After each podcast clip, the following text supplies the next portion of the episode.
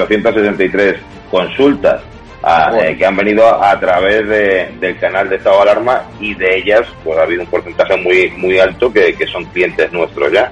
Yo la verdad que cuando hice, cuando di este paso de publicar, porque claro, yo no tengo ningún medio de comunicación como puedes tener tú, y mi forma de, demostrar mi cabello y mi indignación con este bueno, sí, voy a intentar a ver si puedo, puedo, que yo no soy políticamente correcto. Sentado cátedra, apoyas un proyecto por la libertad de expresión, has puesto una pancarta contra el gobierno, te va mejor que nunca a pesar de la pandemia. Don Félix Revuelta, presidente de Naturhaus, propietario también de la Unión Deportiva Logroñés, dueño de este hotel maravilloso donde nos has alojado. Está mal que lo diga, pero desde que me hice un poco famoso por mis expresiones en contra de este gobierno social comunista, mi negocio ha ido para arriba.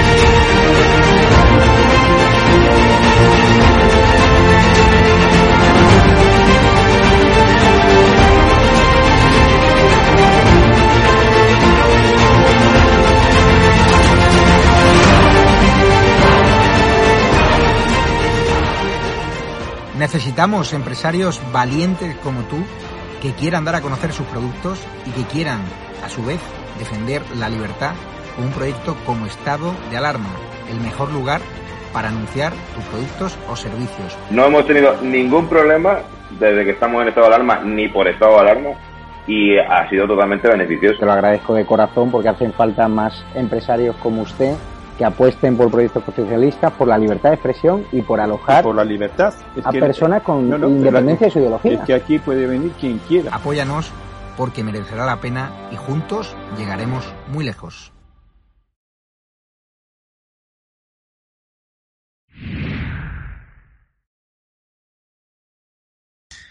Muy buenas, espectadores de Estado de Alarma. Soy Rodrigo Villar. Este es el programa El Veredicto.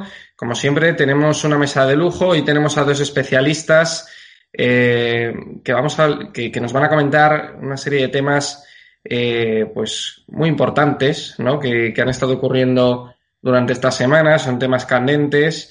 Eh, las dos personas que van a comentar estos temas, los dos especialistas, son Jesús Andújar Urrutia, que es eh, abogado, es especialista procesal penal, y Carolina Mata, que ya la conoceréis de otros programas, que es eh, especialista en penal, es penalista. Entonces, los temas de los que vamos a hablar hoy eh, van a ser, pues, mm, temas como, por ejemplo, el de Podemos, la corrupción de Podemos, ese bulo ¿no? que se inventaron sobre un acoso sexual eh, de Calvente, de este asesor jurídico que tenían, y que por consiguiente le despidieron por ese supuesto acoso eh, sexual, ¿no? Que parece ser que ahora es mentira.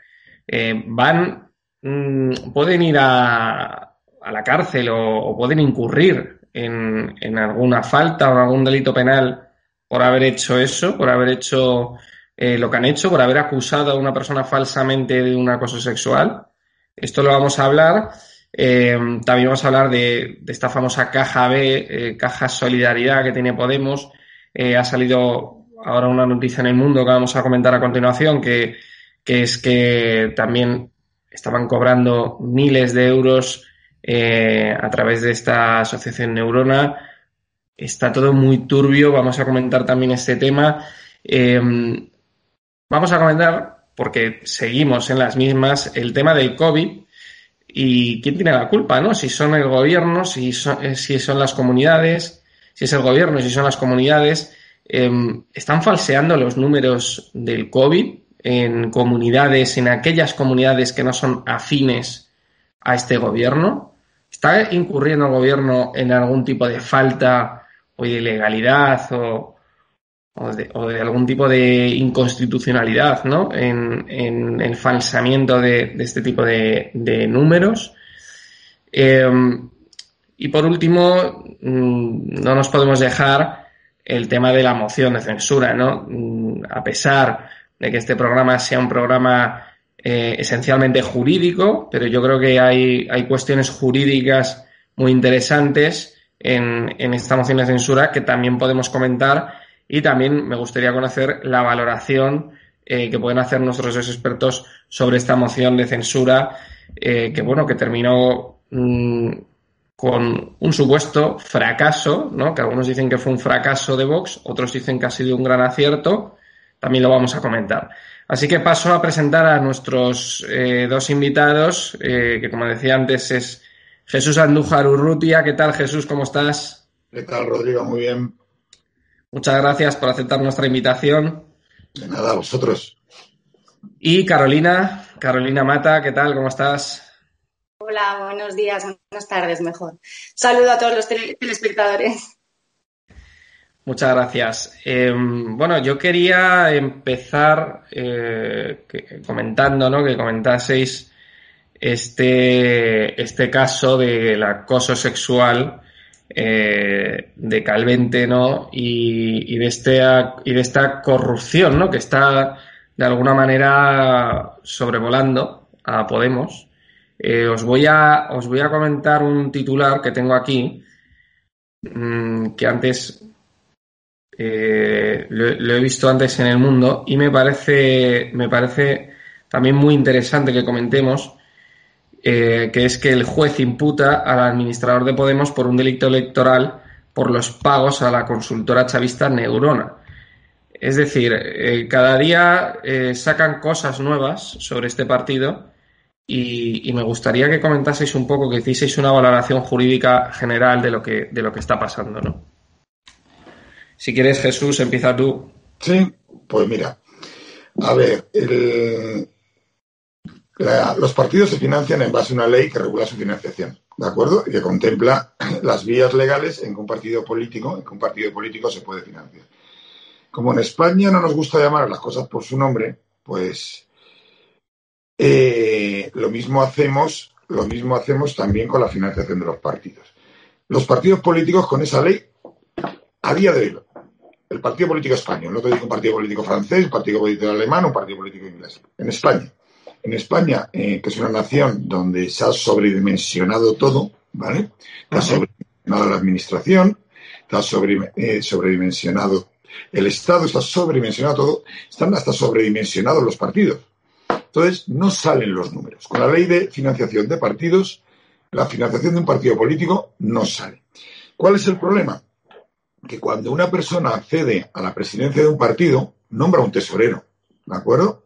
Tesorero que con toda la buena voluntad coge las riendas de los números del partido y el día y a la semana o diez días, cuando lo analiza todo, se planta delante del presidente y le dice, señor presidente, los números no salen, aquí hay dinero hasta el 31 de julio.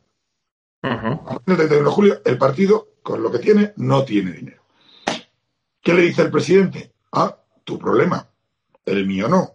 Yo soy el presidente, yo tengo que sacar votos tú eres el que tienes que gestionar, gestionar que este partido tenga dinero el 31 no de julio, sino el 31 de diciembre. Y ahí empieza la financiación ilegal. ¿De acuerdo? Que además siempre ha pasado lo mismo. Primero fue el PSOE con aquellos mm, casos de corrupción de los años finales de los 80, principios de los 90, luego ha sido el Partido Popular y ahora va a ser Podemos. Y claro, los partidos aprenden. El PSOE aprendió a financiarse irregularmente de una manera más opaca que no me pillen después de los primeros casos de financiación. Después, ¿quién ha saltado? El PP, que no sabía financiarse ilegalmente. Pues no hacía falta financiarse ilegalmente. ¿De acuerdo? Se pone a financiarse ilegalmente. Claro, habitualmente lo que sucede es que el tesorero, como el señor Bárcenas, claro, se pone a delinquir, porque lo que hace es un delito. Y dice, bueno, es que aquí, si algún día salta el escándalo, el que me voy preso soy yo. ¿Vale? Y claro, por amor al arte en España, poquitas cosas hemos hecho los españoles a lo largo de la historia. ¿Vale? Entonces, claro, dice, bueno, pues del 100% me queda un 3% por si me voy preso, ¿vale? Pues mi familia vive. Claro, el problema es al final, pues el señor Barcelona se lleva el 50%. ¿De acuerdo? Pues ya que nos ponemos y ya que me van a pillar, si me pillan, pues tengo 50 millones y salvo 20, pues me queda, me voy a la cárcel, pero todavía me quedan 20 por ahí escondidos. Y eso es lo que pasa. Y Podemos ha pasado lo mismo. Podemos ha empezado a sobredimensionar y la financiación no le da. Y entonces, ¿cómo lo tiene que hacer? De la manera que lo ha hecho. Que Podemos dentro de 20 años, si existe, no le pillarán así, porque ya habrá aprendido, ¿vale? Ya habrá tenido los maestros que dicen, así no lo podemos hacer porque nos pillan. ¿En qué consiste, esa pillada que tú dices, porque el, juez ha imputado al administrador por un delito electoral en los pagos a Neurona, que es una consultora que ellos tienen. Claro, porque mm, cobran por, cobran por, vamos a ver.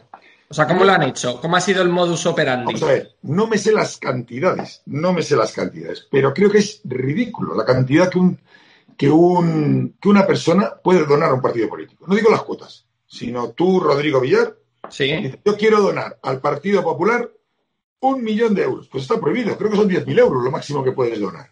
¿De acuerdo? Vale. Entonces, claro, como no hay dinero, tienen que buscarse figuritas por ahí, asociaciones, ONGs, afines, por dónde pagar esa organización mastodóntica que están creando todos los partidos en España.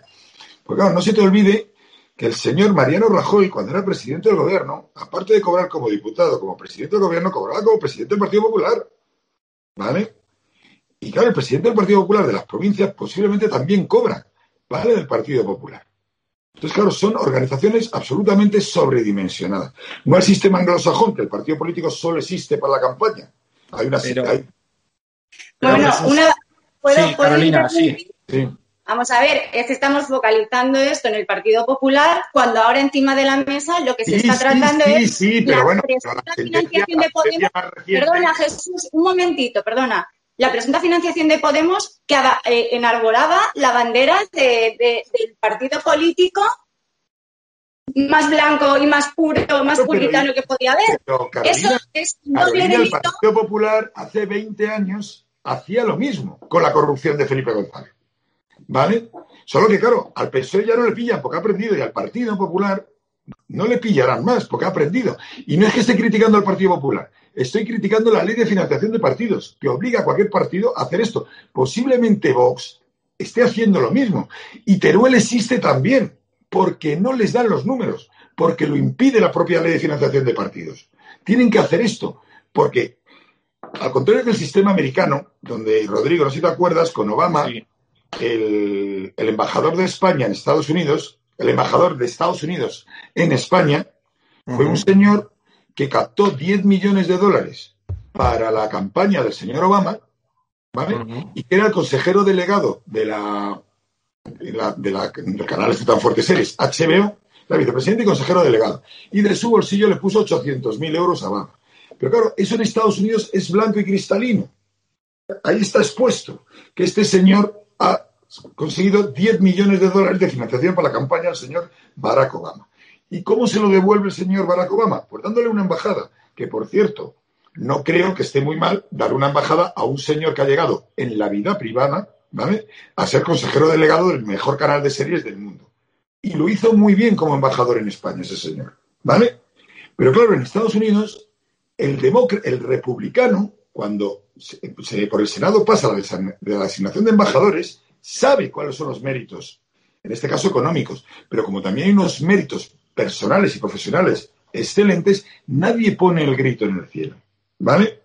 Si aquí las constructoras, en vez de meter sobres por debajo a los partidos políticos, dijeran el 3%, tú dirías, en esta concesión de obra pública, a ver, ACS que ha dado un 3%, ha dado tanta donación al partido. Pues lo controlas mucho mejor porque es blanco. Pues en España lo tenemos prohibido, pero es que es más, es que hace unos años se bajó la cantidad. No sé si antes eran 20.000 y ahora son 10.000. O sea, algo absurdo. O sea, se fomenta. Se pero Jesús, yo lo que quería que, que explicaseis es cuál ha sido también el, modus operandi que ha hecho. O sea, simplemente han recibido millones de donaciones. Eso es lo que ha pasado. a ver, Podemos todavía no necesita, no, no necesitaba esos millones en donaciones, pero sí necesitaba dinero para empezar a funcionar. ¿Vale? Y lo ha hecho a través de Neurona. Y lo ha hecho a través de neurona y bastantes más posiblemente. Las neuronas, la neurona existirá en, en Andalucía su propia neurona, porque Podemos Andalucía no tiene capacidad de financiación. Entonces, esto existe por todos los lados, pero por todos los lados, pero en Podemos y posiblemente en Teruel existe y en el PNV en todos los sitios, porque no da lo que, Jesús, lo que está claro es que si Podemos se piensa que se va a escaquear, de que le vayan a investigar, Hoy que ha salido la noticia de que le han sobreseído parte de la final, la, presunta financiación, que no se, que no se, que no salgan a, celebrarlo, porque todavía estaremos ahí y seguiremos investigando y esto todavía no ha terminado. Que esa resolución, por cierto, todavía es recurrible. Carolina, que Podemos caerá y saldrán escándalos mucho más grandes de Podemos que este, seguro además. Es que a mí lo que me da rabia es que... Porque además, Carolina, déjame terminar, porque además Podemos tiene un problema. No habléis a la vez. Tuvo, sesenta y tantos, setenta diputados y ahora tiene treinta y algo. Con lo cual tiene una infraestructura que en cuestión de cinco meses se reducen los ingresos. Los ingresos por financiación regular, ¿vale?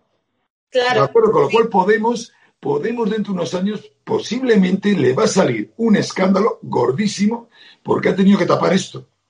¿Vale? Esa sobredimensionada. Hombre, yo creo, yo, yo creo que lo que decía Jesús, y ahora, y ahora pasamos al tema de Calvente, que yo creo que también es un tema muy grave. Yo creo que le decía Jesús eh, que es cierto que había como una forma de operar en la política, que yo creo que era heredera de la época franquista, que luego pasó a la transición, que era una forma de operar, eh, pues a lo mejor a través de pagos, que ahora se consideran ilícitos, pero que en ese momento no había conciencia delictiva de lo que se estaba haciendo, ¿no? Cuando, por ejemplo, muchos bancos eh, financiaban directamente partidos políticos con, con los famosos maletines y todo eso, eso se hacía en España de toda la vida. Lo que pasa es que de repente explotó todo esto en los años 2000 y estaba todo el mundo pringado. Entonces, yo creo que era la forma de operar en su momento. El que no tiene perdón de Dios es un partido que nace en 2015 y se pone también a hacer esos trapicheos. Porque el Partido Popular o el Partido Socialista, que llevan toda la democracia, pues era la forma de operar y no había una conciencia delictiva, ¿no? Rodrigo, ¿dónde vive el líder de Podemos? Rodrigo, ¿dónde vive el líder de Podemos? ¿Me lo quieres decir? A todos nos gusta el dinero, ¿de acuerdo? Y cuando lo coges, no quieres tener menos nunca en la vida, porque te acostumbras a vivir con los ingresos que tienes, ¿de acuerdo? Claro. Luego bajar otra vez a ser un profesor miliurista de facultad, pues no le gusta a nadie. ¿De acuerdo? Claro. Entonces, en eso estamos. Pero Podemos le va a pasar porque no ha tenido maestros de otros partidos explicándoles cómo hacerlo. Y te digo, el, el pinchazo de perder casi la mitad de los diputados, eso va a salir. Lo de neurona no es nada con lo que va a salir en uno o dos años. Hmm. ¿De acuerdo?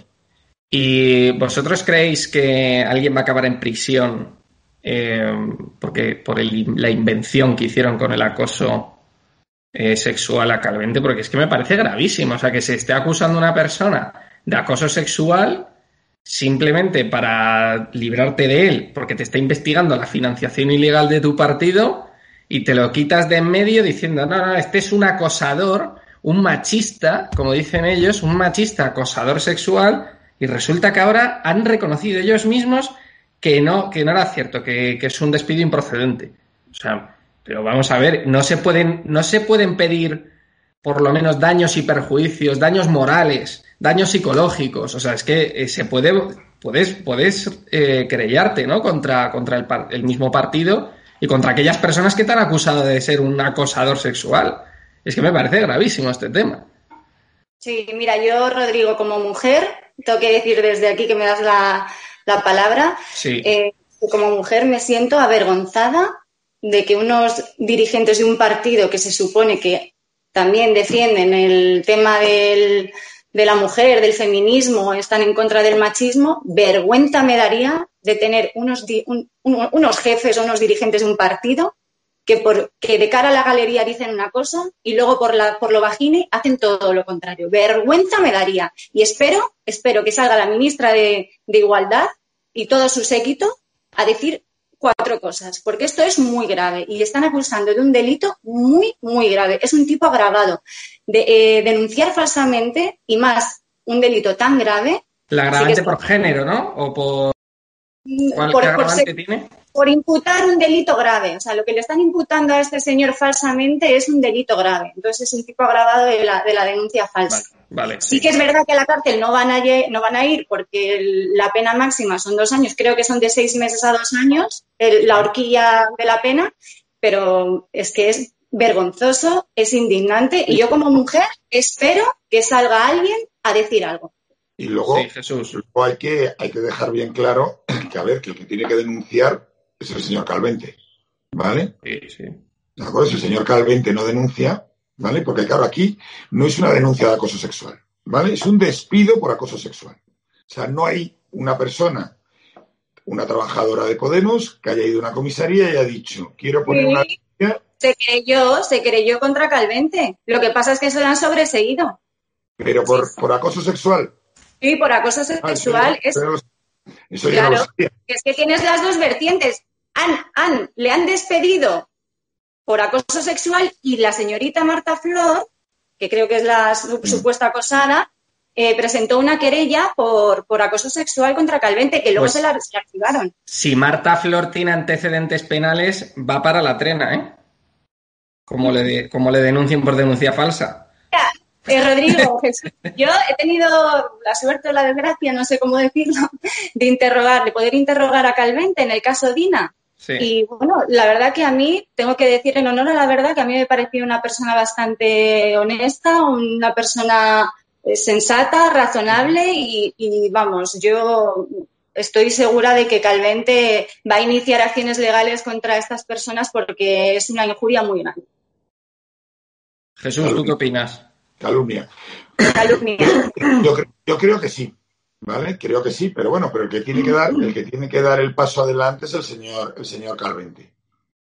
Entonces yo no sé este señor cómo estará ahora o dejará, o dejará de estar si el despido improcedente han pactado, porque claro, al final es un acto, un acto en, la jurisdicción laboral donde se le está reconociendo un despido improcedente, se le estarán pagando unos salarios, ¿vale? Y una indemnización, y puede que también ahí se haya, se haya firmado que, que no va a ejercer ninguna acción penal.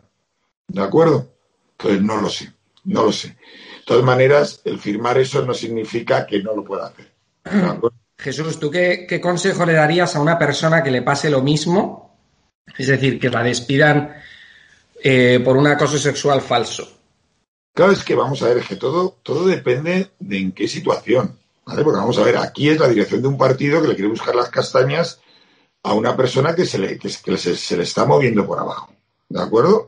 Otra cosa es un empresario que le llega a una trabajadora y le dice, entonces, tal como está la legislación con el, y con el miedo a que te parezca una inspección de trabajo por allí y las sanciones ahora son enormes, pues el empresario se cura en salud y despide al trabajador. Entonces, claro, es que cada situación es muy distinta, Rodrigo. ¿Vale? Cada situación es muy distinta. Entonces, evidentemente, en el caso de Podemos, vamos a ver, estos señores no nos tenemos que olvidar de que es el, estalinismo eh, pintado, pintado de morado. O sea, se bajado la bandera roja con la odio y el martillo, ¿vale? Y se hizo una bandera morada. Pero eh, Podemos es el estalinismo de los años 50, ¿de acuerdo? Entonces, actúan como, como, como actúa Stalin. Te cortan, te cortan, van a por ti, te cortan la cabeza, hacen, te intentan destruir. Eh, el señor Calvente hubiera desaparecido en los ojos de la chica en Moscú. ¿Vale? Sí, sí. ¿Dónde está Lin? ¿Con Franco o en Berlín? No, no. En el, en el chalet de. En el chalet, no sé, pero de Prieto en Alcalá de Henares. ¿Sabes? Ahí, ahí piensan que está Nin, ¿sabes? El líder de los anarquistas catalanes. Pues nada. Saludos a los paisanos de Alcalá de Henares, por cierto. Con Franco, con Franco, en Berlín. Entonces funcionan así, es su manera de, su manera de actuar. Evidentemente no pueden ir haciendo las barbaries estalinistas, pero su manera de actuar. Bueno, cambiando ahora de tema, eh, camino de bloque, eh, yo sé que Carolina es bastante experta en este tema de, del COVID, de, todo este asunto que nos está eh, afectando tanto actualmente con esta pandemia. y yo os quería preguntar si realmente el gobierno está falseando datos o está falseando números en relación a, los que a lo mejor aportan comunidades que no son afines a, pues a su gobierno, a su ideología. Hemos visto hoy que Madrid ha decretado el, toque de queda, eh, no se puede salir a la calle de 12 a 6 de la mañana.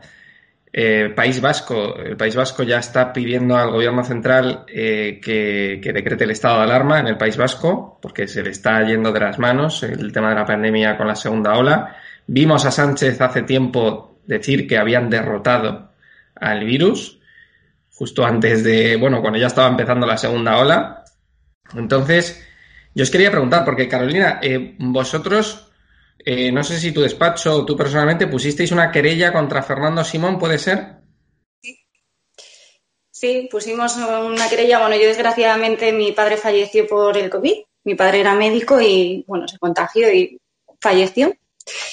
Y bueno, pues al ver tanto despropósito por parte del gobierno este, y de, este, científico loco que es el tal Fernando Simón, pues decidimos yo y mis compañeros abogados eh, pues emprender acciones legales y presentamos una querella contra Simón que nos la han intentado sobreseer, pero hemos recurrido y estamos a la espera de la audiencia provincial que pueda dictar alguna resolución tendente a poder investigar, porque yo lo único que pido es poder investigar, porque lo que está claro es que em, ha habido un descontrol, ha habido una opacidad, ha habido muchas mentiras, ha habido una ocultación de datos y en la persona responsable de las alertas sanitarias en España, una de dos, o es una mala persona o es un nefasto científico o médico. Y que yo sepa, las dos cosas están en el Código Penal. Una es el dono y otra es la negligencia. Bueno, pues yo lo único que pido es, eh, a través de esta investigación judicial, que se inicie una investigación, porque hay que determinar, hay que depurar responsabilidades. Lo que no puede ser es que seamos el peor país de Europa, el peor, el país con más eh, tasa de, mortalidad en sanitarios y que aquí no pase nada. En, Francia se, ha iniciado una investigación y no la han archivado de plano como aquí. ¿Qué pasa? que porque estamos ante un gobierno socialista todo vale. Miren, no, miren, no. Aquí eh, tenemos una responsabilidad. Yo en mi trabajo tengo una responsabilidad.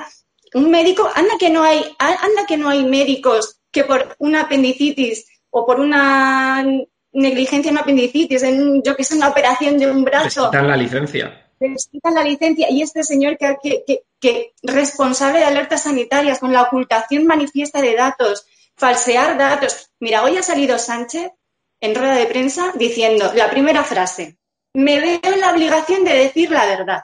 Vamos a ver, ya empezando por ahí empezamos mal. Te ves en la obligación de decir la verdad, es que nunca has dicho la verdad. Es que Sánchez, eres un mentiroso. Y yo, que soy una damnificada directa, te digo, eres un mentiroso. Y yo voy a iniciar esta investigación y voy a llegar hasta donde me dejen, pero voy a ir hasta el final. ¿En qué consistía Carolina, ¿en qué consistía esa querella contra Simón? Sí, pues eh, hombre, lo que está claro es que ha habido una ocultación y una falsedad, una falsedad de datos, falsamiento de datos y ha habido una mala, una negligente gestión, una, vamos, nefasta gestión. Entonces, eso ha provocado que, que haya habido muertos, que haya habido contagios, que haya habido saturaciones de los servicios médicos y un largo etcétera que tendremos que dirimir en un proceso judicial. Y luego, la vocación del gobierno, por último término, es no unificar criterios sanitarios, es tener a todas las comunidades locas y, a crear un conflicto entre comunidades, pues ¿para qué? Pues para aceptar a las comunidades que son menos afines. Y es que está más claro que el agua. Está más claro que el agua. Hay una afirmación. es ciego. Vale, eh, hay una afirmación eh, bastante mezquina que, dijo Sánchez durante la moción de censura, que es que él eh, recibe los datos de la Comunidad de Madrid y los datos que él eh, esto pues emite ¿no? a la sociedad, que transmite a la sociedad en esas ruedas de prensa y demás, son los que él recibe de las diferentes comunidades autónomas. Entonces, por esa, pues, por seguir ese argumento, como él decía, si, si él está dando datos falsos es porque las comunidades autónomas le están dando datos falsos a él y por consiguiente hay gobiernos como el de la Comunidad de Madrid, por ejemplo, el PP, que no es afín que también está dando datos falsos a Sánchez y por eso el gobierno está dando datos falsos. Entonces está como lavando las manos de esa manera. Entonces, ¿creéis que eso es cierto, Jesús? Por ejemplo, ahora para, darte la palabra a ti. Vamos a ver. Eh, Sánchez tiene al mejor estratega político de los últimos 40 años de la democracia en España, que es Iván Redondo. ¿De acuerdo? Iván Redondo lo ha gestionado de maravilla porque aquí nos encontramos con una pandemia desatada cuando se negaba por parte del gobierno, dos o tres casos, ¿vale? Y es verdad que también la ley lo permite, ¿vale? Porque, claro, la, sanidad es una de las primeras transferencias que se ha hecho a todas las comunidades autónomas. Entonces es verdad que el Estado central ponerse a limitar, limitar competencias transferidas es complicado. Si a eso le sumas con que el mejor estratega político que ha existido en España, que es Iván Redondo, está al servicio de, del servicio Sánchez, pues llega a la conclusión de que las cuatro autonomías más fuertes de España, ninguna está gobernada por el PSOE. ¿Vale? Ni Madrid, ni Andalucía, ni Cataluña, ni el País Vasco. ¿De acuerdo? Con lo cual, más de la mitad de la población española va a estar en manos no del Partido Socialista. Si yo suelto la guerra contra, la, contra, la, contra el virus a las autonomías, yo me lavo las manos y la culpa es de los otros. Y es lo que está pasando. ¿Vale? Si Andalucía hubiera sido suyo, si Cataluña hubiera sido suyo y si Madrid hubiera sido suyo, no lo hubiera soltado. Pero aquí, si va mal, y todos sabíamos que iba a venir la segunda ola, ¿vale? Si va mal, ¿de quién es culpa? De Ayuso, de Torra, de Urcullo o de Moreno, ¿vale? ¿Alguno de ellos va con una firma del puño y la rosa? No. Que lo pasen mal en Asturias es importante. Por la población, por pobres asturianos sí. Pero ¿qué peso tiene Asturias? ¿Vale? Y luego, vosotros pensar que es que yo de vez en cuando me quedo sorprendido de la altura, de la altura de nuestros políticos. ¿eh? Aquí nos meten un estado de alarma porque dice que un consejo consultivo vota por mayoría, por mayoría, unas medidas, ¿vale? Pues ahí votaron en contra Madrid, Andalucía y Cataluña, que para mí, para mí, si sumamos, es más de la mitad de la población. Pero claro, en ese consejo opina lo mismo, con todos los respetos, el consejero de Sanidad de esa gran nación que es La Rioja, ¿vale? conocida en el mundo y que lucha en los mercados, los mercados internacionales con Estados Unidos para posicionarse como segunda potencia mundial con, eh, con Madrid. Y pesa lo mismo el voto, ¿eh? Pero es que pesa lo mismo que Andalucía. Y pesa lo mismo que Cataluña. Cuando no sé cuántos hospitales tendrán en La Rioja, pero posiblemente uno en Tudela y otro en, y otro en Logroño. Porque no para más la provincia bueno, la antigua provincia, ahora comunidad autónoma. Y entonces, pues nadie lo dijo, de que más de la mitad de los españoles votaban en contra. O los gobiernos de más de la mitad de los españoles. ¿No, te has dado cuenta, Rodrigo, que eso pasó, ¿eh? Eso pasó. Y no, han sido cuatro comunidades las que han dicho que no. No, han sido cuatro comunidades que suman más de la mitad de la población española. ¿Vale? Pero bueno, ahí lo tienes, delegado. La culpa es de Ayuso. La culpa es de Torra, la culpa es de Urcullo, la culpa es de Frijó o la culpa es de Moreno. Pero Jesús, aquí se están cometiendo una serie de irregularidades eh, constitucionales eh, con los decretazos de estado de alarma, que hoy lo pongo en, la Comunidad de Madrid, mañana lo pongo en el País Vasco, así, y cuando eh, se están estableciendo una serie de medidas en esos estados de alarma que no son los propios de un estado de alarma, sino que son propios de un estado de excepción.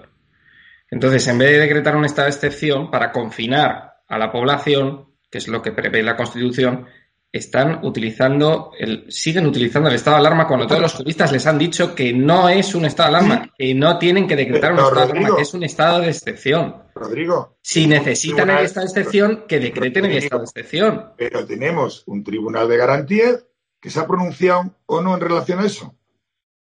¿Se ha pronunciado o no? ¿Lo ha recurrido alguien? Claro, ese es el problema también. Alguien se ha llevado al, al Tribunal Constitucional si está bien decretado el estado de alarma? Pues para eso tenemos un Tribunal Constitucional arriba. ¿De acuerdo? O sea que tampoco nos quejemos si nosotros no movemos el dedo. Jesús, yo creo que yo creo que sí se ha llevado. Otra cosa es que no se ha pronunciado. Bien, pues no se ha pronunciado, pues habrá que fomentar que ese tribunal, que ese tribunal lo fomente o no lo fomente. Porque, por ejemplo, el toque de queda. El toque de queda te garantizo que sin un estado de alarma no se puede acordar. Otra cosa es lo que ha hecho Madrid, que ha prohibido las reuniones en la calle. Eso sí, pero tú, Rodrigo Villar, esta noche a las 2 de la mañana coges el perro y te pones a pasear y nadie te lo puede impedir, porque te están limitando el derecho a la libertad y a la deambulación. ¿Vale? Otra cosa es que te digan que sanitariamente no puedes estar con más de seis personas. Eso sí pueden hacerlo. O que el bar no te puede servir en barra. Pero el, por eso no quiere este jugar con ese estado de alarma. ¿Vale? Porque claro, ahora. se ha impuesto, pero en Madrid se ha impuesto un toque de queda de, de 12 No, no, no se ha puesto un toque de queda en Madrid. En Madrid lo que es una, un cese de actividades. ¿Vale? Donde no hay nada abierto desde las 12 hasta las 6 de la mañana. O sea, yo puedo caminar por la calle. Perfectamente. Lo que no puedes estar es con gente en la calle.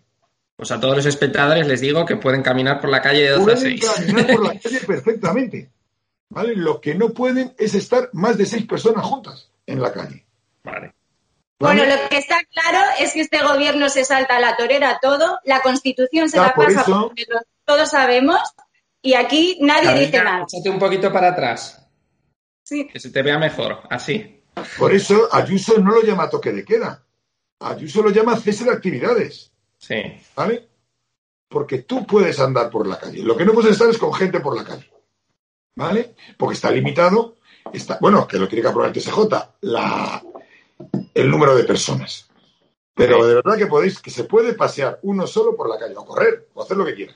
¿Vale? Jesús, tú que venías de Toledo antes, ¿en Toledo la cosa está muy mal también, como en Madrid o no? En Toledo han cerrado las barras. O por lo menos hoy donde he comido la barra estaba cerrada y en la facultad también. No hay servicio de barra. Lo que han hecho es habilitar mesas pegadas a las barras donde te sientas y te sirven desde la barra, pero no hay, no hay intercambio con, con la persona de al lado. Carolina, ¿y tú has pensado en llevar al Constitucional el tema del estado de alarma o no? A yo creo. Yo creo que no sé si el Partido Popular o Vox lo han llevado a- al Constitucional, lo han recurrido. Vox. Yo creo que sí. Vox habrá sido. Yo pues. creo que lo recurrieron y no lo han resuelto. Es, Sí. que, es que el Tribunal Constitucional, es que para, para, claro, si quieres algo urgente, es que es imposible. Es como mover la montaña a Mahoma. Es que también eso hay que, hay que valorarlo y habría que hablar algún día del Tribunal Constitucional porque, jolín, se, se Vamos, ¿eh? vamos a comentar ahora eso porque quería comentar ahora que qué opináis de esa oferta que le hizo Sánchez a Casado el otro día para renovar el Consejo General del Poder Judicial y, y bueno, que parece ser que dice que va a poner, o sea, que, que ha paralizado completamente esa renovación para poder llegar a un acuerdo con Casado y que Casado, yo lo entiendo así, pueda poner también sus jueces, ¿no? Lo que pasa es que Casado no quiere que Pablo Iglesias esté en esa negociación, pero, pero es que más, que, más, que Pablo, más que Pablo Casado quiera poner a sus jueces, lo que no podemos permitir, y la gente sensata no puede permitir, es que esta panda de, de indocumentados, que son los comunistas, que están viendo la- las barbas del vecino mojar, eh, pues ahora, claro, están viendo que tienen unos problemas judiciales y, claro, les urge, les urge poner en, en- en- en lo- en los tribunales que supuestamente van a enjuiciarles a ellos por ser aforados, ¿eh? pues les interesa tener a, a- jueces afines. Entonces, es que, es que más descarados no pueden ser. Lo que el Partido Popular siempre ha reclamado que se despolitice, despolitice, ¿cómo se dice?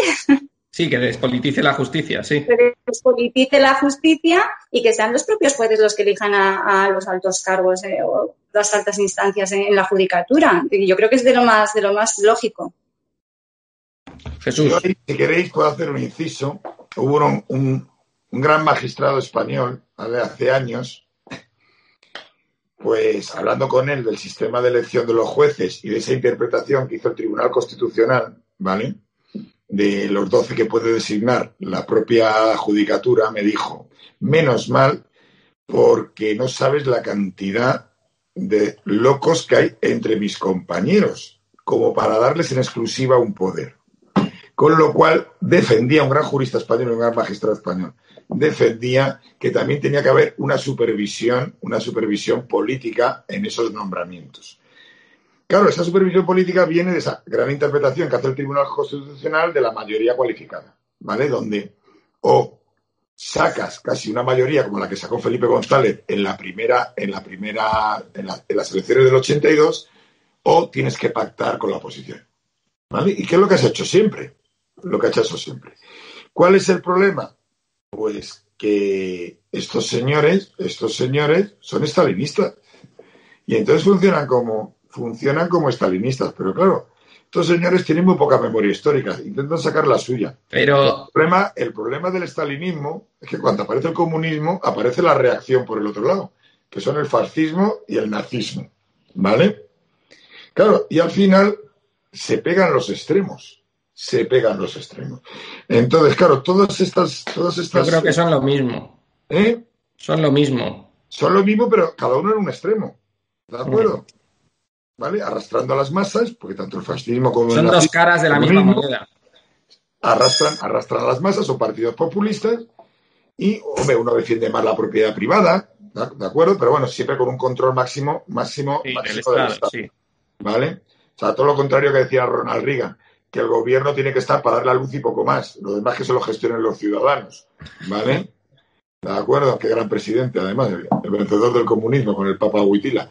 Y, y claro, nos encontramos con que estos señores quieren modificar, pero bueno, si la hacen dentro de tres años, cuando en España hay 7 millones de parados, que los va a haber, ¿vale? Tengamos la deuda al 150, que ni nuestros hijos van a poder pagarla, verla bien, ¿vale? Pues vendrán los otros. Y entonces nos po- se pondrán a llorar. Y os voy a decir una cosa, todos estos delitos que se pueden estar cometiendo ahora tienen un plazo de prescripción de cinco años. ¿De? Tiene un plazo de prescripción mínimo de cinco años. ¿Vale? Con lo cual, con lo cual, pues tampoco hay que correr tanto, porque yo creo que de aquí a cinco años puede haber un vuelco electoral. Pero puede haber un vuel- vuelco electoral porque la gente va a ver que este populismo no va a ningún lado. Y además, vosotros pensar que nosotros ya no tenemos la máquina de sacar el billete, con lo cual tampoco podemos tener el problema de Venezuela, ¿vale? Pero no podemos darle al billete. Entonces, ni vamos a tener inflación, macroinflación como en Venezuela de un millón anual, ¿vale? Pero claro. Bueno, si nos echan, si nos echan de Europa, No nos van a echar de Europa, no nos van a echar de Europa. Aquí lo que nos va a decir Europa es lo que pasó en Portugal. Un 20% para abajo el sueldo de los funcionarios, un 15% las pensiones y, y a suprimir, y a suprimir gastos, todo lo que quieras y más. Es lo que nos van a decir. Pero de aquí a un año, ¿eh?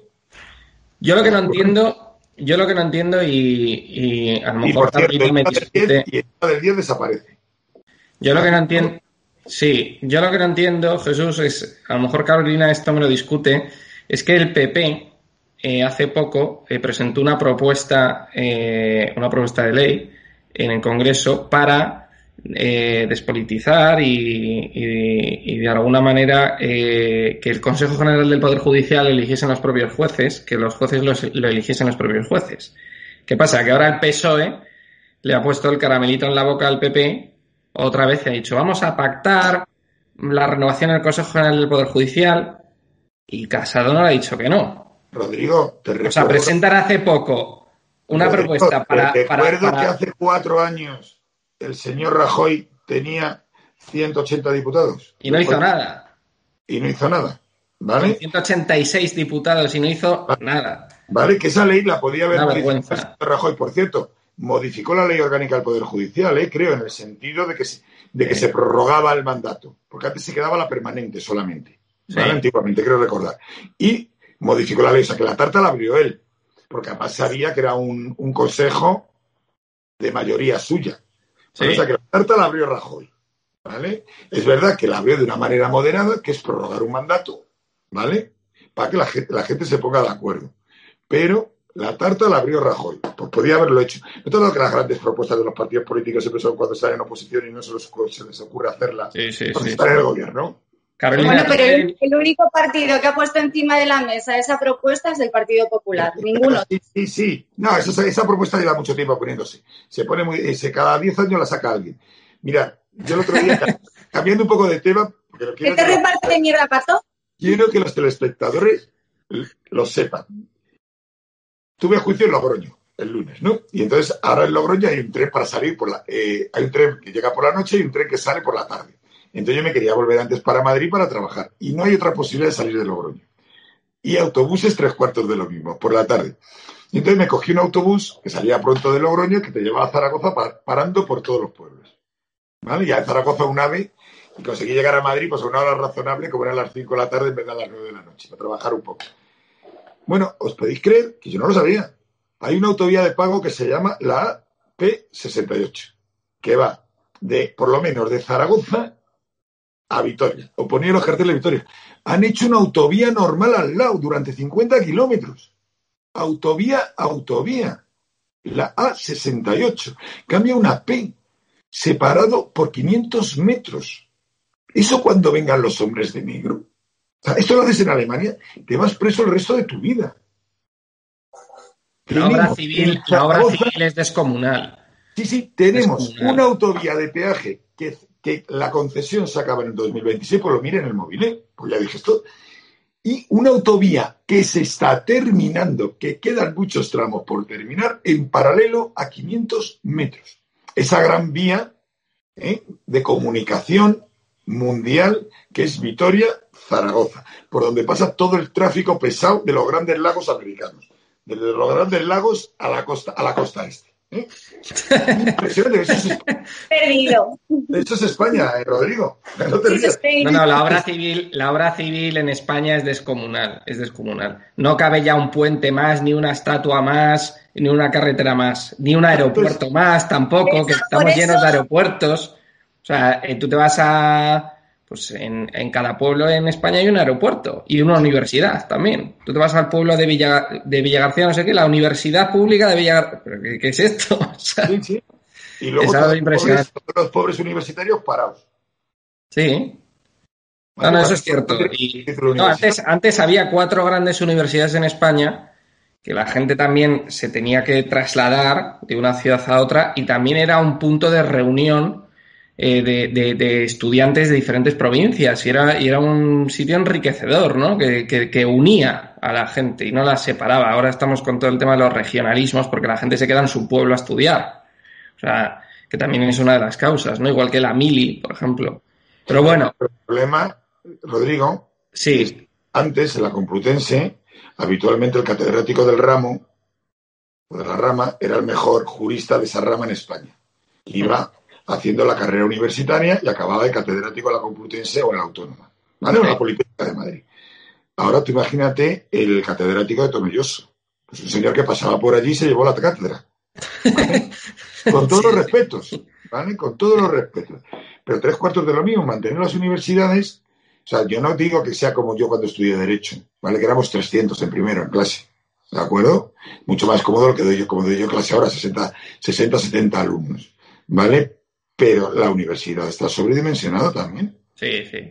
Y eso bueno. cuando vengan los hombres de negro, que claro, el problema es cuando vengan los hombres de no, negro. No, van a flipar, van mientras a flipar. Que lo, mientras que lo pagábamos nosotros de nuestros impuestos, nadie opina. Pero el problema es cuando venga un hombre de negro holandés y diga, con mis impuestos esto no. Igual ¿Vale? que cuando se metieron en Grecia, que había censada solo claro, una pero vamos a ver, país. Aquí Rodrigo, aquí Rodrigo hay un problema fundamental que es que Alemania todavía, Alemania todavía se carga con el San Benito de haber montado dos guerras mundiales, ¿vale? Y como todavía se habla de ellos un poco, y se saca alguna película, se habla Soldado Ryan, que malos son los nazis, venga, seguimos pagando, ¿vale? Pero un día llegarán los alemanes y dirán, aquí no se paga un duro más, porque ya la, última guerra que montamos fue hace 100 años, ¿vale? Y ya no se paga un euro más. Y a ver cómo vivimos los demás cuando Alemania diga que el dinero se lo quedan ellos, ¿vale? Bueno, quería, quería pasar al último tema que quiero que, que, compartáis algunas valoraciones sobre esta moción de censura eh, que duró estos dos días de esta semana. ¿Qué opináis? Eh, ¿qué, ¿qué, valoraciones podéis dar? ¿Quién creéis que fue el ganador de esta moción de censura? ¿Qué consecuencias, incluso jurídicas, ¿no? ya que estamos aquí, eh, creéis que, que va a haber?